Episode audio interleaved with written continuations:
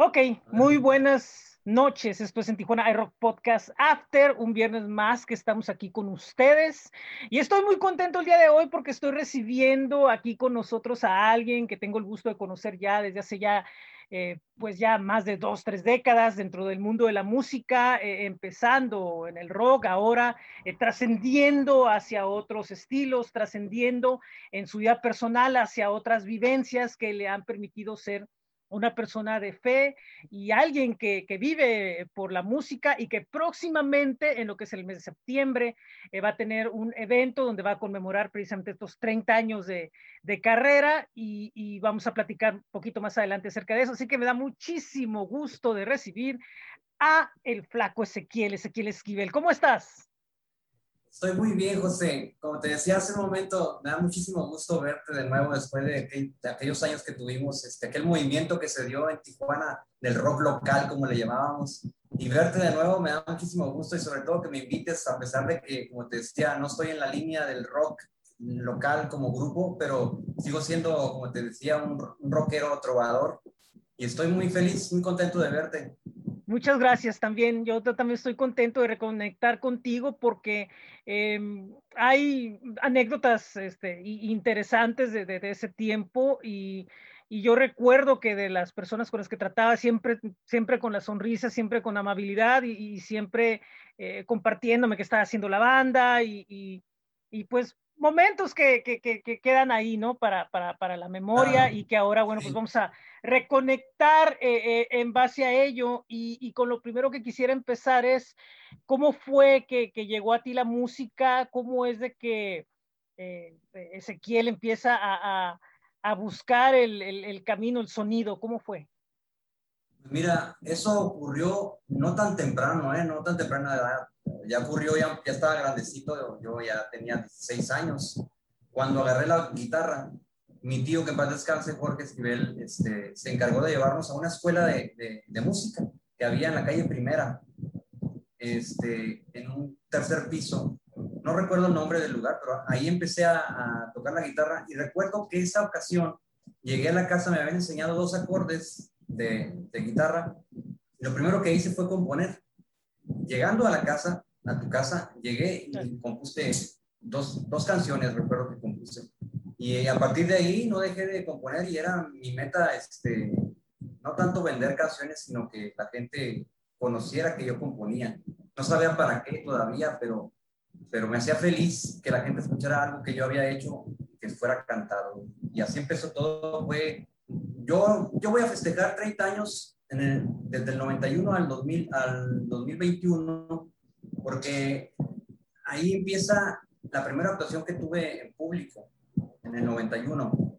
Pero yo estoy hablando que empecé como en 87, más o menos por ahí, empecé a, a, a meterme en el mundo de la música. Y curiosamente, lo que me inspiró para, para componer fue un grupo que no te ibas a imaginar ni siquiera quiénes son.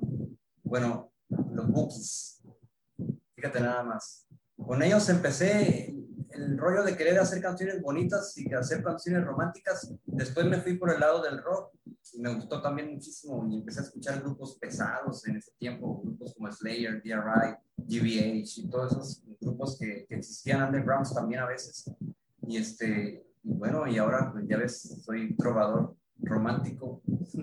Fíjate que, que, yo veo ahí una, una situación que en vez de como de decir, no, pues es, es eso fue de, de, niño, fue una etapa, no, o sea, lo, lo, asumes entonces, lo asumes ahora, el hecho de que esos gustos que, que tuviste en casa muy personales, eh, siempre te acompañaron y de alguna manera fueron eh, como marcando y terminando de definir lo que, lo, que, lo que eres, ¿no? Porque a fin de cuentas amas la música, pero pero muchas veces yo, yo conozco muchas personas que dicen, no, es que eso era pues antes, porque en realidad mis influencias fuertes fueron tales y tales y tales, y, y, con el tiempo nunca, nunca como que ya no, no aparecen, y en, y en tu caso eh, siguen, siguen toda esa dualidad, ¿no? De los diferentes estilos e influencias.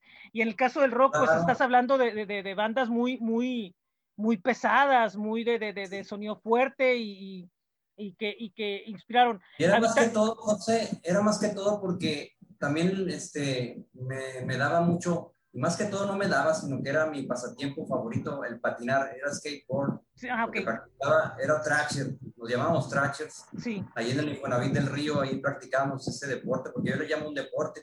Y, este, y como patinábamos, escuchábamos ese tipo de música que, por ejemplo, este grupo que escuchábamos mucho a, a, la hora de patinar, sacamos nuestra grabadora grande con pilas y poníamos el cassette y era este, ¿cómo se llamaba? Suicidal Tendency. Sí, Suicidal Tendency, sí, pues que es el sí. grupo, el grupo de, de, de religioso, ¿no? De trashers, ¿no? Sí. sí. Así es. Y poco a poco fue pasando el tiempo, dejé la patineta para enfocarme más a lo que es el, la composición. Sí. Por eso formé la banda, porque me gustaba componer y no formé banda de covers, sino que lo formé de música original. Porque... Inmediatamente fue, fue Habitat Natal, fue inmediatamente Rápido. fue la, la, primera y única que hubo. Sí. De hecho, primero, antes de ah, Habitat okay. Natal, hubo un grupo que, que, formamos, nunca tocamos en vivo, que se llamaba Yecro.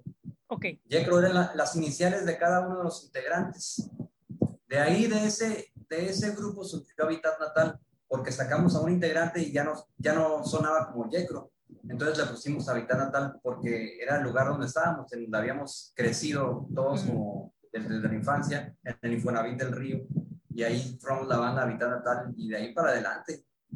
De ahí este, fue una felicidad enorme cada que tocábamos en las casas, en los lugares pequeños. Todavía éramos menores de edad este, y, y no nos dejaban entrar a los santos para tocar y y tocamos en las casas, en el patio de las casas y así empezamos, hasta que un personaje, no sé si, si todavía esté en el ambiente, Mario Marcetti nos dio la oportunidad de, de hacer en un festival que él organizó un conciertito en Pepe Loco, no sé si lo ubicas, Pepe Loco. Sí, así es, sí.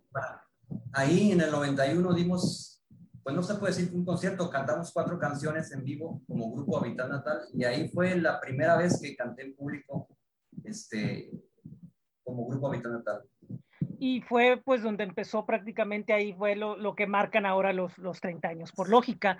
Y, Así es. Y hay una cuestión aquí de que precisamente el hecho de que fueran menores, por decir algo, ustedes estuvieron entre todo ese, entre, to, entre todo ese grupo, ¿no? Que, que, había de bandas que, por ejemplo, que después fue Bismalia, Evolución 69, Sibalba y todo eso, pero de alguna forma, por el hecho de haber sido menores, así es, por el hecho de haber sido menores, posiblemente eh, eso les impidió, digamos, que como que haber llegado un poquito como que a la, estatura de otras bandas que había como Nessie o, que lograron un poquito de más proyección. Pues no, fíjate que no. Lo que pasa es que en ese tiempo se, se, se decía que el que tenía más palancas y el que conocía a fulano de tal y el que, y el que conocía a fulano de tal y ese fulano de tal conocía a otro fulano de tal y así entonces, poco a poco le vas, te vas haciendo de palancas, como le llamábamos en ese tiempo. No sé si todavía sí, sí, sí. Sí, sigue lo mismo, sigue lo mismo. Este, por ejemplo, bandas como Mexican Jumping Frijoles, que había conciertos para, para grupos que venían ya consagrados aquí a la ciudad de Mexitlán, por ejemplo. Eh, y estaba también funcionando duendes de teatro, mentes opuestas. Me, me tocó escuchar a Mercado Negro. Sí, todavía no sé si andan ahí. Recuerdas. Todavía andan ahí, sí. Ah, mira, qué, qué bien. Sí, eh, eh, y, y, gente como nosotros, que éramos un grupo como novatos, se puede decir, tanto en, el, en la música como en la gente que conocíamos, como uh -huh. íbamos apenas adentrándonos, pues nos costó bastante tiempo ese, ese camino para llegar a conocer a fulano de tal que dijera, el grupo Habitat le va a abrir a tal grupo que viene a las ferias. Uh -huh. Entonces, batallamos muchísimo para llegar a ese punto donde, donde ya te decían, quiero habitar para este grupo, para este grupo que viene. Y sin embargo, y sin embargo tuvieron experiencias con gente como, por ejemplo, con, con que, que, eran músicos así ya pues muy metidos en rol como Posición Ilustre, te repito, Posición Ilustre, Bismalia, sí. Eh, Fobos y Deimos, y muchos de ellos venía, era gente, algunos que venían de, de tiempo un poquito más atrás de cuando empezaron, por lo tanto, ciertas cosas que tienen que ver como que con lo musical, supongo que el aprendizaje y el, y el, y el rollo como de la visión de lo que estaba pasando, pues todo eso lo absorbían, ¿no? Sí, era, eran, este, realmente, para ser yo sincero, nunca me consideré un músico. Okay. Me consideraba un compositor de canciones bonitas, así te lo puedo decir. Pero a lo mejor nomás eran para mí en ese tiempo las canciones bonitas y para los demás no. No éramos unos músicos, este, como lo que dices tú, por ejemplo, estaba Posición Ilustre. No sé si recuerdas un grupo de, creo que es de Tecate, o no sé si todavía existan, que me impresionó mucho una vez que los escuché.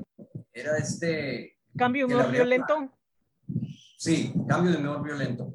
Ellos, pues eran músicos este, buenísimos y nos impresionaba, los veíamos y, a veces nos desilusionábamos un poco, decíamos, no, pues nosotros nunca vamos a tener una oportunidad como la tienen ellos, porque ellos sí son unos músicos, ellos sí estudiaron bien y como dices tú, había músicos que venían desde atrás de nosotros, ya funcionando como muy buenos músicos que llegaron a abrir a, bandas consagradas, pero también a nosotros nos tocó este, tener nuestros, nuestros momentos muy buenos y felices. Pero bueno, eh, eh, estando aún todavía encapsulados en el tiempo en lo de Habitat Natal, pero aún así lograron estar en, diferentes eventos y diferentes cosas, como por ejemplo el, festival este grande que hubo ahí en el, en el Cortijo San José de todo un mes, ¿no? De bandas diferentes o, o, actuaciones eh, importantes y, con, con la fuerza con la que tocaban y con la que se mostraban y todo eso, pues la gente estaba a gusto con lo que veía. Sí, fíjate que de esos eventos de esos que mencionas tengo bonitos recuerdos porque fue las primeras sesiones de, foto, de, fotos que nos tomaron para, para hacer la publicidad con, con un fotógrafo, eh, creo que era Lorenzo. Alfonso Lorenzana. Alfonso Lorenzana, sí. Todavía está si, si, mal no recuerdo, creo que él fue el que tomó las fotos para todos los grupos. Así los es. Hizo ahí, los hizo ahí en, en Pueblo Amigo, en la plaza, no, en la plaza, la plaza Fiesta. Plaza Fiesta. Ahí, ahí, en un local de la Plaza Fiesta donde, donde tenía, creo, su estudio, o no sé si rentaron ese local nada más para las fotos, pero tengo muy bonitos recuerdos de esa vez porque fue sentirnos como, como si fuéramos realmente lo que queríamos ser, artistas de rock. Y, y él nos, nos, nos dijo cómo nos pusiéramos, cómo hasta en cierta manera modelar un poco para salir bien en las fotos. Y tengo bonitos recuerdos de, de esa vez, no tanto por el, evento que se hizo de, la música, sino por lo que vino alrededor de eso, pues las entrevistas, este, las fotografías, como te digo. Entonces sí, fueron, nos tocaron momentos muy bonitos como a mitad natal también, en Mexicali en la playa, este, ciertas entrevistas que nos hicieron, y como estábamos muy chicos de edad, nos emocionaba muchísimo, era para nosotros lo máximo, no dormíamos pensando en eso, o sea, era algo muy bonito, como sigue siendo también todavía lo que hago, pero en este tiempo las ilusiones eran enormes, enormes, sueños este, muy grandes.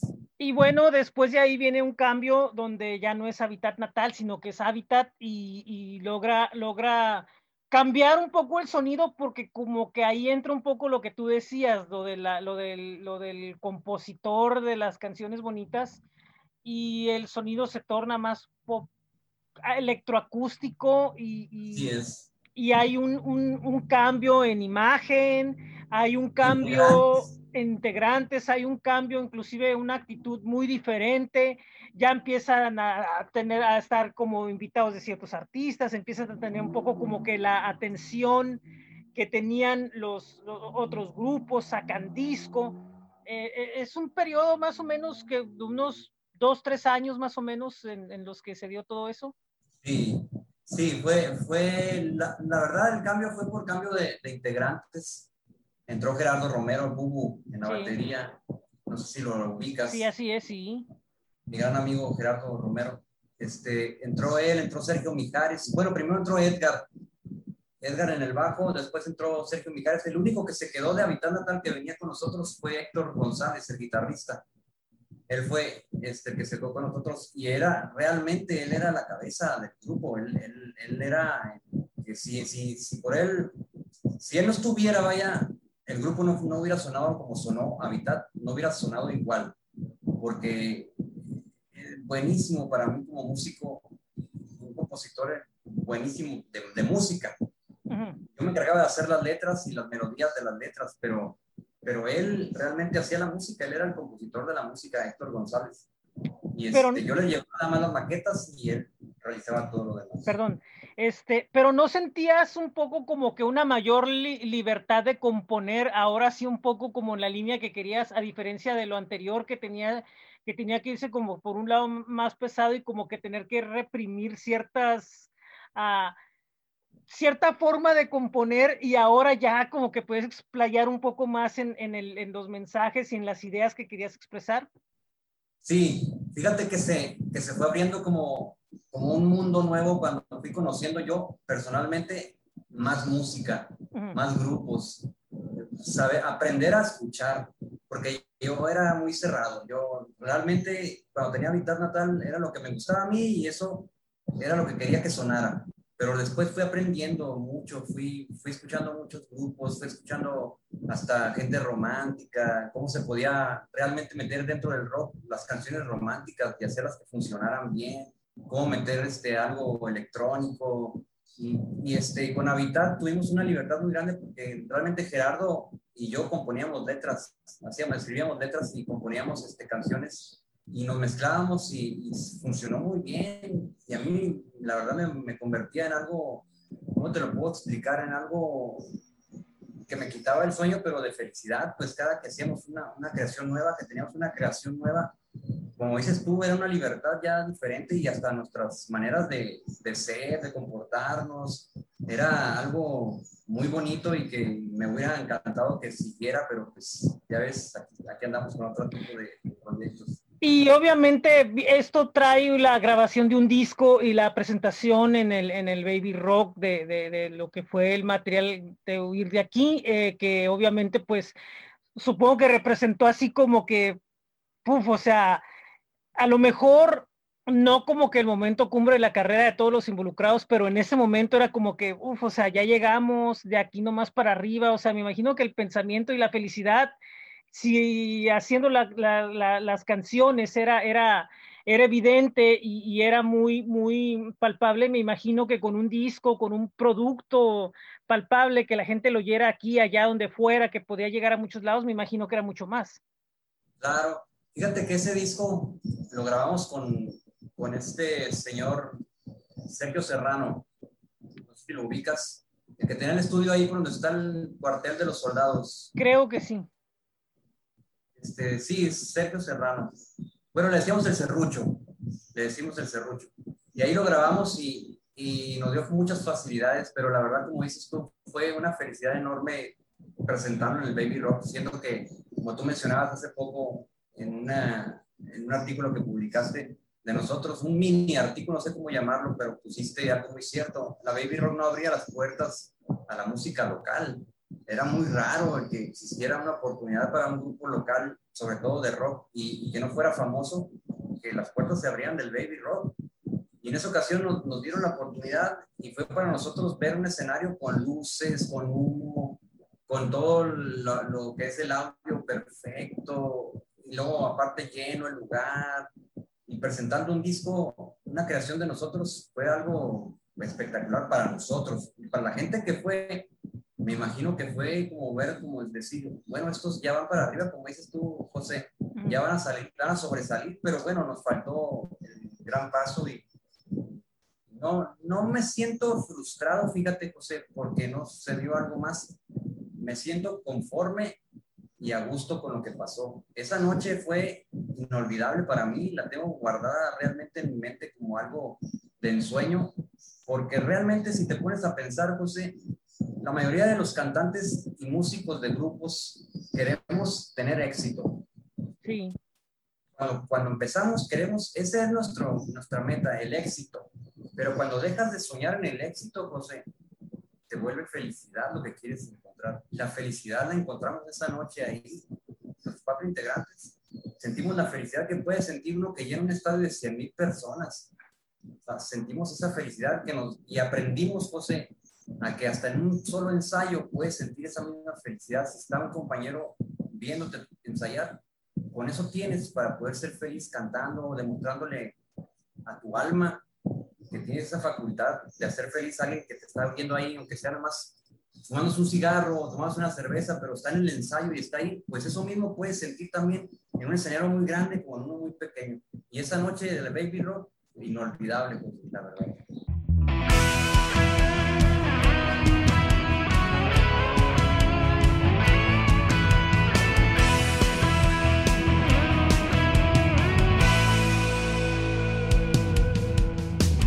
Voy a poner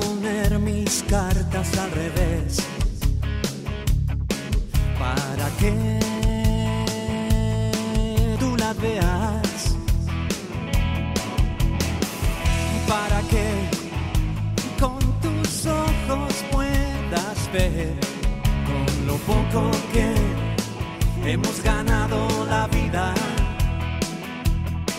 con lo poco que hemos ganado la vida. Existen tantas maneras de perder dentro de un mismo juego.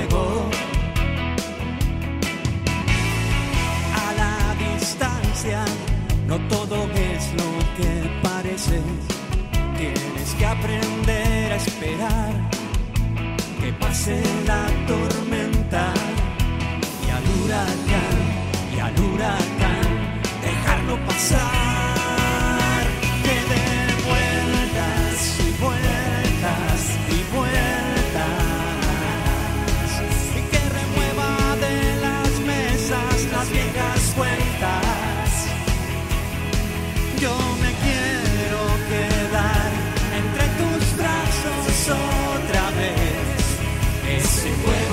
Quiero ganar, ese juego lo quiero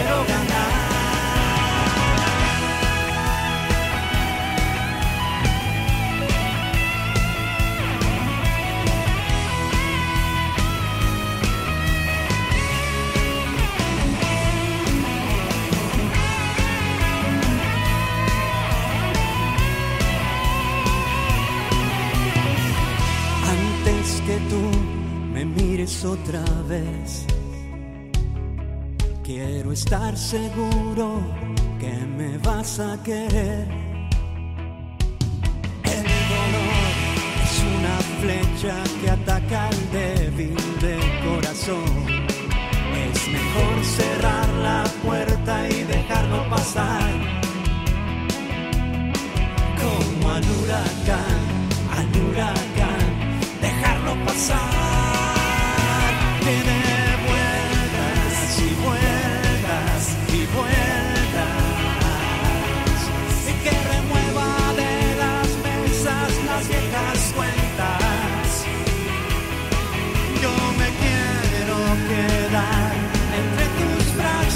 Otra vez. Ese juego si quiero ganar,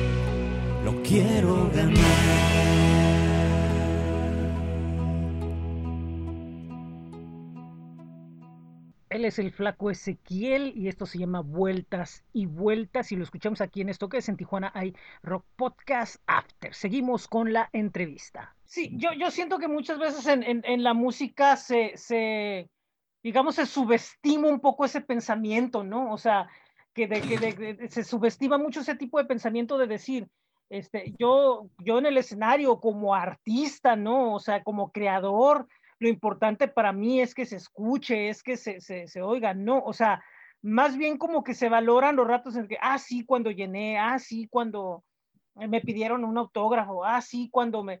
Y en realidad, eh, no, no, no es, esos momentos son agradables, pero deben de ser vistos como consecuencia de, no, no la meta principal. Entonces, Así es. Y, y, y yo sí, sí pienso muchas veces que, que se pierde un poco la, la, la pues esa virtud, ¿no? De, de, de sorprenderse de, de, la capacidad que, que tienes para, para, hacer sentir algo a quien te escucha, a quien te mira. Fíjate, José, yo la verdad me he pasado muchos años de, de mi vida como cantante, como músico, como compositor, con los ojos vendados a, hacia eso que, que tú dices de ¿cómo te lo explico? realmente hasta hace poco que estuve pasando por una, una enfermedad grave, me pude poner a pensar realmente qué fue lo que yo logré con todo esto de la música. Y, y ahora que abrí Face, la página de Face, recientemente hace dos meses la que la abrí, no me, no me animaba a hacerla, me he dado cuenta de lo que logré. Y te lo digo por qué, porque se ha acercado gente hacia mí para decirme, para expresarme dentro de Messenger, en privado, me dice, ¿sabes qué? Yo iba a escucharte cantar y nada más iba porque quería sentirme feliz. Entonces yo viví con los ojos vendados porque, como dices tú, no hay necesidad de estar pensando, oh, yo soy el famoso de esta noche, yo soy lo máximo, me van a pedir una foto, oh, ahora me pidieron dos fotos, ahora tres fotos. Si estás pensando en eso, la verdad pierdes el piso y te equivocas en el camino. Ahora que, que veía lo que publicaste sobre tu cumpleaños, que por cierto, muchas felicidades. Este, Muchas gracias, José. Ya, ya con toda una, una, una, vida ahí eh, dedicada a la música. Veo, veo que tocaste mucho ese, ese, ese, ese, esos espacios de, de momento en los cuales a lo mejor sí te pasó a ti también, e, ese, ese perder un poco la perspectiva de a dónde era, de dónde iba tu, tu camino. Y te lo, te lo pregunto y te lo comento porque es algo que estás compartiendo, no, no es algo que no, no, no, no lo, eh, no es algo así como que tú lo tengas como muy escondido, sino porque has tenido la, pues la, la, la idea de, de, de, compartirlo con nosotros, ¿no? Con, con, con la gente que, que, Qué bueno que lo mencionas, qué bueno que mencionas ese punto porque realmente sí, sí mandé mensajes. Ahora sí que valga la redundancia, con ese mensaje que escribí, sí mandé mensajes. Este, como dices tú, mencioné ahí, qué bueno si a ti también te pasó, si tú también estuviste, si tú también, no nomás enfocándome en que yo, yo sufrí esto, que a mí me pasó esto, yo esto, yo lo otro, no, sino, sabes que así como a mí, yo sé que a ti también. Entonces, volviendo al tema de lo que es eh, cuando uno quiere nada más alcanzar el éxito y pierde el piso y pierde esa, esa emoción que se siente simplemente, bueno, te lo voy a poner así, mira, José, si, si yo cantaba en, en, una fiesta privada, por ejemplo, y la persona se sacaba, la, la, la dueña del lugar se sacaba para decirme, ¿sabes qué? La gente está encantada contigo. No había necesidad ni siquiera de, de ir a acercarme a las mesas y decirles, ¿te gustó? O esto, o ¿quieres un autógrafo? O, como hay gente que lo hace. Sí. ¿Sabes una cosa? Aquí en Tijuana hay muchísima humildad en los músicos. No sé si, si cambiaron, si la vida nos ha hecho cambiar, pero ahora hay mucha humildad entre todos, mucho compañerismo. A mí me ha tocado ver, este, ayudarnos entre nosotros. Y, este, y antes, cuando empezábamos, cuando éramos los grupos, sí se perdió, sí se perdía eso. No sé si por las ilusiones falsas que nos hacíamos no sé qué pasaba. Fíjate que sí, sí, sí, sí, sí es eso, es, es precisamente como que tener, lo que pasa es que es como que un momento aspiracional en la vida, ¿no? O, o yes. cuando estás ahí, donde estás este, tocando y estás esperando como que, ay, que vengan por nosotros el éxito y todo eso. Ahora ya que pasa el tiempo y, y lograste como que el, el, grado mayor, menor que querías, ahora pues ya lo estás, ya estás disfrutando más la música. Y otra cosa que no se habla mucho en, de aquí de Tijuana, que fíjate, los músicos de tu generación y las generaciones que nos tocó ver, que me tocó ver a mí, aparte de como que ya cambiarle y como que ya mover un poco el chip hacia otra onda, eh, hay, hay, hay, mucha, mucha capacidad y, y, y es músico que, que compite contra otro de cualquier lugar. Así es. Sí, hay músicos buenísimos aquí en la ciudad. Me hice de, de, puedo decir, de amigos, porque realmente me han tratado como tal. Y, este, y hay musicazos que realmente deberían estar, no digo deberían, porque estamos cada quien en el lugar que nos corresponde estar. Y ahí debemos hacer, de ser felices. Pero sí, si les dan una oportunidad de, de estar en otra parte, la verdad, son capaces.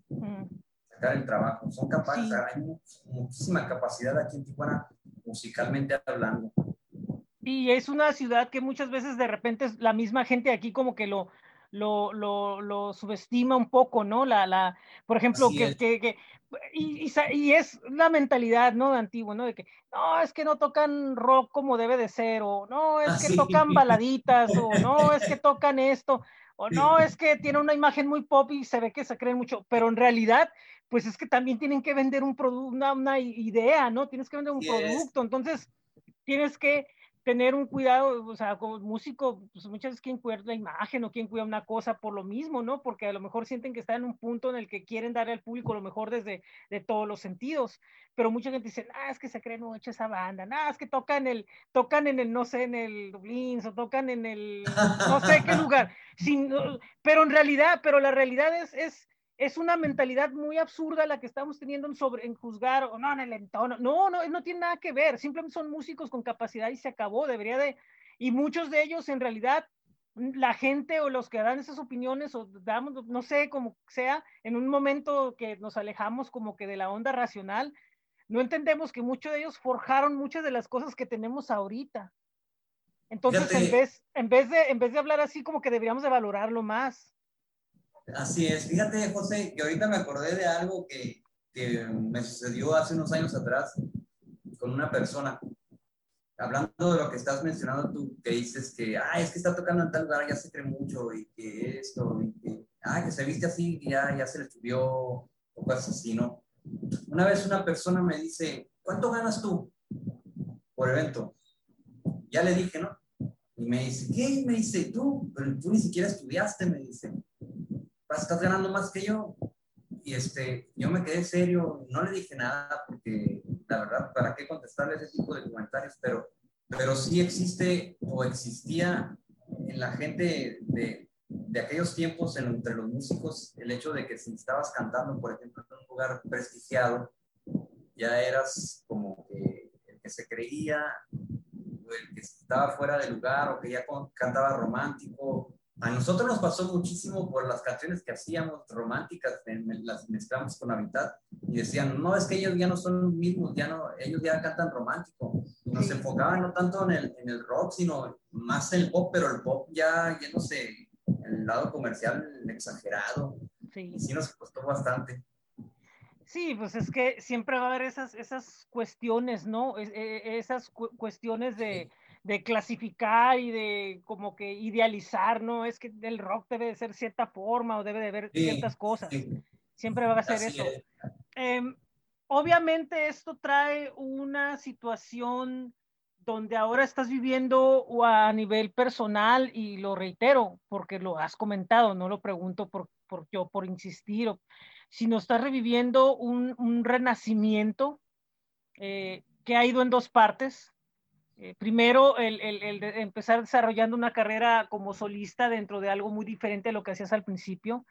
Y después ahora esta etapa que viene después de lo que comentabas, que, que, sucede, que ahora, bueno, te tiene en, en otro aspecto mental, otro aspecto de, de, de vivir la vida y, y, reflexionas mucho más y ahora cada paso lo estás tomando con un cuidado eh, diferente que te está permitiendo eh, llegar a lo que va a ser pues el evento de aniversario, que es otro clímax, ¿no? De vida para, para, para ti.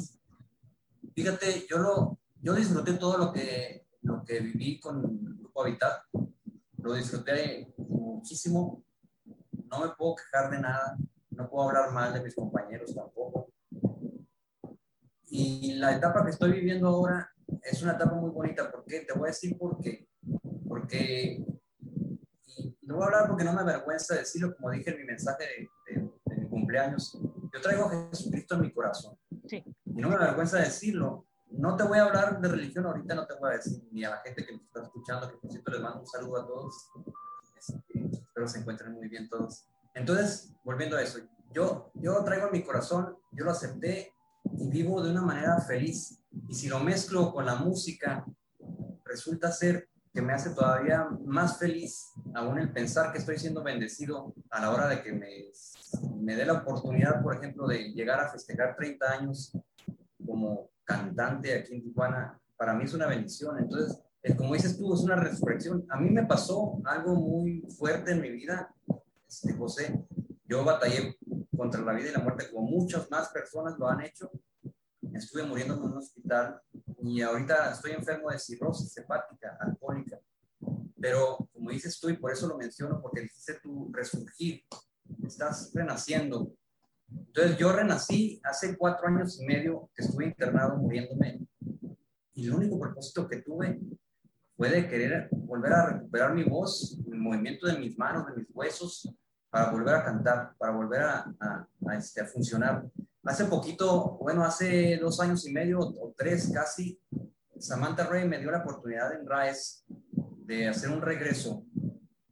Hicimos un concierto ahí, en el cual yo no me sentía todavía capaz, pero me insistió Manuel Galán, un amigo mío, un hermano mío, que lo hiciera, que ya volviera a los escenarios. Entonces no, no me sentía capaz, estaba como al 60% de mi capacidad, pero este que dices, el que mencionas, de los 30 años, me siento capaz y bendecido por Dios, que eso es lo que me hace seguir el camino feliz, contento, dichoso y festejando 30 años como músico, para mí va a ser algo muy importante. Sí, era, era, era por eso mismo que lo mencionaba, porque, porque este, digo, a mí me, me me parece muy una situación que de alguna manera es una, la chispa que entra al corazón que hace que se mueva, ¿no? Eh, en, este caso estás, estás eh, confiando, poniendo toda tu, tu, tu fe, todas tu, tus esperanzas en, en, Jesucristo, en Dios, todo eso que te está permitiendo nuevamente ir hacia adelante y, y, que, y que y que yo creo sobre que... Todo, ¿Sabes qué, José? Perdón que te interrumpa. no, no hay problema, al contrario. Sobre todo que estoy sanando de mi enfermedad. Eso es a lo que quería llegar. Sí, sí, sí estoy sanando, voy muy bien, me estoy recuperando, me siento más fuerte que nunca, físicamente, espiritualmente, como cantante, me siento con mi garganta 100%, mi diafragma. Estoy batallando un poquito con mi tesitura vocal que tenía antes, pero es lo de menos. Me siento, me siento capaz de, seguir adelante algunos años más, no sé cuántos me vaya a dar Dios de vida, los que vengan los quiero disfrutar y vivir, sobre todo dignamente, y vivirlos, ahora sí, musicalmente hablando, vivirlos en plenitud. Y, regalarle a la gente lo que ellos me dieron como aplauso, yo regalárselos con mi canto. Pero voy muy bien, voy sanando, mi doctor me dice que voy excelente y paso a pasito y he ido luchando. Ha sido muy difícil, José, la verdad. No me voy a poner como mártir ni el sufrido, ni que soy el único que le pasan ciertas cosas, pero sí me gustaría que la gente se enterara y aprovecho este espacio que me das para, como dije yo en mi mensaje de, de, de cumpleaños, pedir una disculpa alguna vez, de una vez, perdón, a las personas si alguna vez los ofendí en algo por mi comportamiento, si alguna vez se avergonzaron de tener como compañero por mi comportamiento como alcohólico que era. Realmente nunca creo haber ofendido a nadie, pero si lo hice, pido una disculpa. Ahora me siento con una tremenda felicidad que me gustaría compartir con todos ellos. Se me. Y bueno, eh, ahora llegando a lo que estás haciendo con Flaco Ezequiel, el Flaco La Trova, eh, te, estás haciendo por un camino musical totalmente diferente en el cual eh, bueno, si bien eh, la, tradición musical de este estilo te permite repasar el repertorio, ¿no? Pues de los grandes, grandes autores que hay. También, pues tu música como compositor sigue latente, por ahí he estado escuchando algunas cosas que he estado haciendo como solista. Evidentemente ya, ya hay algunos cambios, ¿no? Pero, pero, pero sigues haciendo, sigues creando. Gracias por mencionar esto. Este concierto que voy a dar yo pienso que el 70% va a ser música mía. Ah, excelente. Sí, van a ser mis canciones, mi repertorio. No puedo decir que por primera vez lo voy a hacer, pero como he estado en un medio donde el trabajo es el que manda y el cliente es el que manda, entonces me dediqué a cantar, no canciones que no me gustan, al contrario, me gustan muchísimo y he aprendido muchísimo de todos los compositores de boleros, de música romántica, cantantes de los años 70, 80, excelentes, he aprendido mucho, pero es la primera vez que voy a dar un concierto donde le voy a poner este, como prioridad mis canciones, lo que he compuesto en estos 30 años. De hecho, voy a cantar la primera canción que compuse este, en mi vida, la voy a cantar ahí. Y entonces sí va a ser un concierto muy bonito porque aparte de todo, mmm, no voy a, no voy a cantar sentado como lo he acostumbrado a estar haciendo este, estos años que he estado como trovador, sino que le voy a dar un poquito más de, de enfoque a lo que es el trovador rockero que siempre he sido este, eh, más, un poquito, como decimos nosotros, de power, ahí al concierto. Me imagino, sí, pues es que, es que, es que tendría, tendría, sería como más simbólico, ¿no? El hecho porque estás hablando de todo lo que has hecho, entonces eh, tiene que haber parte de uno y parte del otro, ¿no? Así es, José. Y, me hace sentir nervioso, ¿sabes? Porque, como te repito, no, no, no acostumbro desde hace muchos años a, a, este, bueno, más bien, no es que no acostumbre, sino que nunca lo he hecho. Nunca he hecho un concierto este que voy a hacer, que me está dando la oportunidad, este, ¿se puede decir el nombre del lugar? O Sí, sí, todo, sí, pues sí, no hay ningún problema. De papel, la antigua bodega de papel. Saludos a César, de hecho. Sí, César Aragón y, Rogelio Treviño. Sí. Este, este, bueno, no, no he hecho ese, no había hecho un concierto así donde cantar mis canciones porque la gente, como te repito, la gente te pide y te manda servilletas con canciones, con peticiones y ellos dicen, ellos deciden la noche más bien. Ellos son los que deciden la noche que tú vas a cantar. Por eso tienes que tener un repertorio muy amplio como trovador, que te piden una canción y cantarla. Pero esta vez quiero ser yo el que les regale mis creaciones y como son completamente desconocidas para todos, pues sí estoy nervioso. Bueno, pero, pero bueno, lo, lo, lo, lo importante de esa noche es que es seguro que vas a estar rodeado de familia, de amigos, de compañeros del medio, de gente que, está aquí eh, involucrada, los mismos músicos. Entonces, eh, puedes visualizarlo, gracias, muchísimas gracias, sí. Este, y velo como una. Sí, dime. Mi familia me apoya más de lo que te puedes imaginar, siempre me ha apoyado. Son un poquito reservados porque se piensa mucho que, que, mi problema de alcohol que tuve es más que todo por el medio donde me movía. De, sí, es lógico. Y están con miedo y de, estos regresos que he dado últimamente. Y, pero la verdad este, me apoyan bastante. De hecho, ahorita estoy en casa de mi hermana. ella me, mi cuñado me hizo el favor de presentarme estos aparatos que tengo. Saludos también, te mandan este, y ellos me prestaron esto que tengo aquí con lo que estamos haciendo una entrevista. Este, y quiero agradecerles, la verdad, públicamente a todos, mi familia entera. Y terminando el comentario es de que precisamente al tener todos esos apoyos que van a ser comúnmente de gente que pues está en el medio, entonces eh, más que un concierto es una fiesta, es un festejo, es, un, un, convivio alegre. si alguien me quiere llevar un pastel, me lo puede llevar. Y esa noche, y esa noche. envinado. Ah, bueno, eso sí, procuremos que no sea así. Y este, y digamos que ahí sí vas a poderte sentir como que, pues, nuevamente, ¿no? Ese, ese sentimiento, esa vibra que te impulsa, ¿no? Eso que sentía, eso que sentía con Habitat, creo que lo voy a. De hecho, hay una sorpresa por ahí que todavía no le comunico a la persona a la que tengo que comunicársela, pero este hay una sorpresa por ahí, que si vas, y tú te haces presencia por ahí, te va a agradar mucho. Y la tengo planeada todavía, todavía no es, un, no es un hecho, por eso no se lo he dicho a él, pero va a ser algo muy bonito y me hace recordar momentos de, de habitar.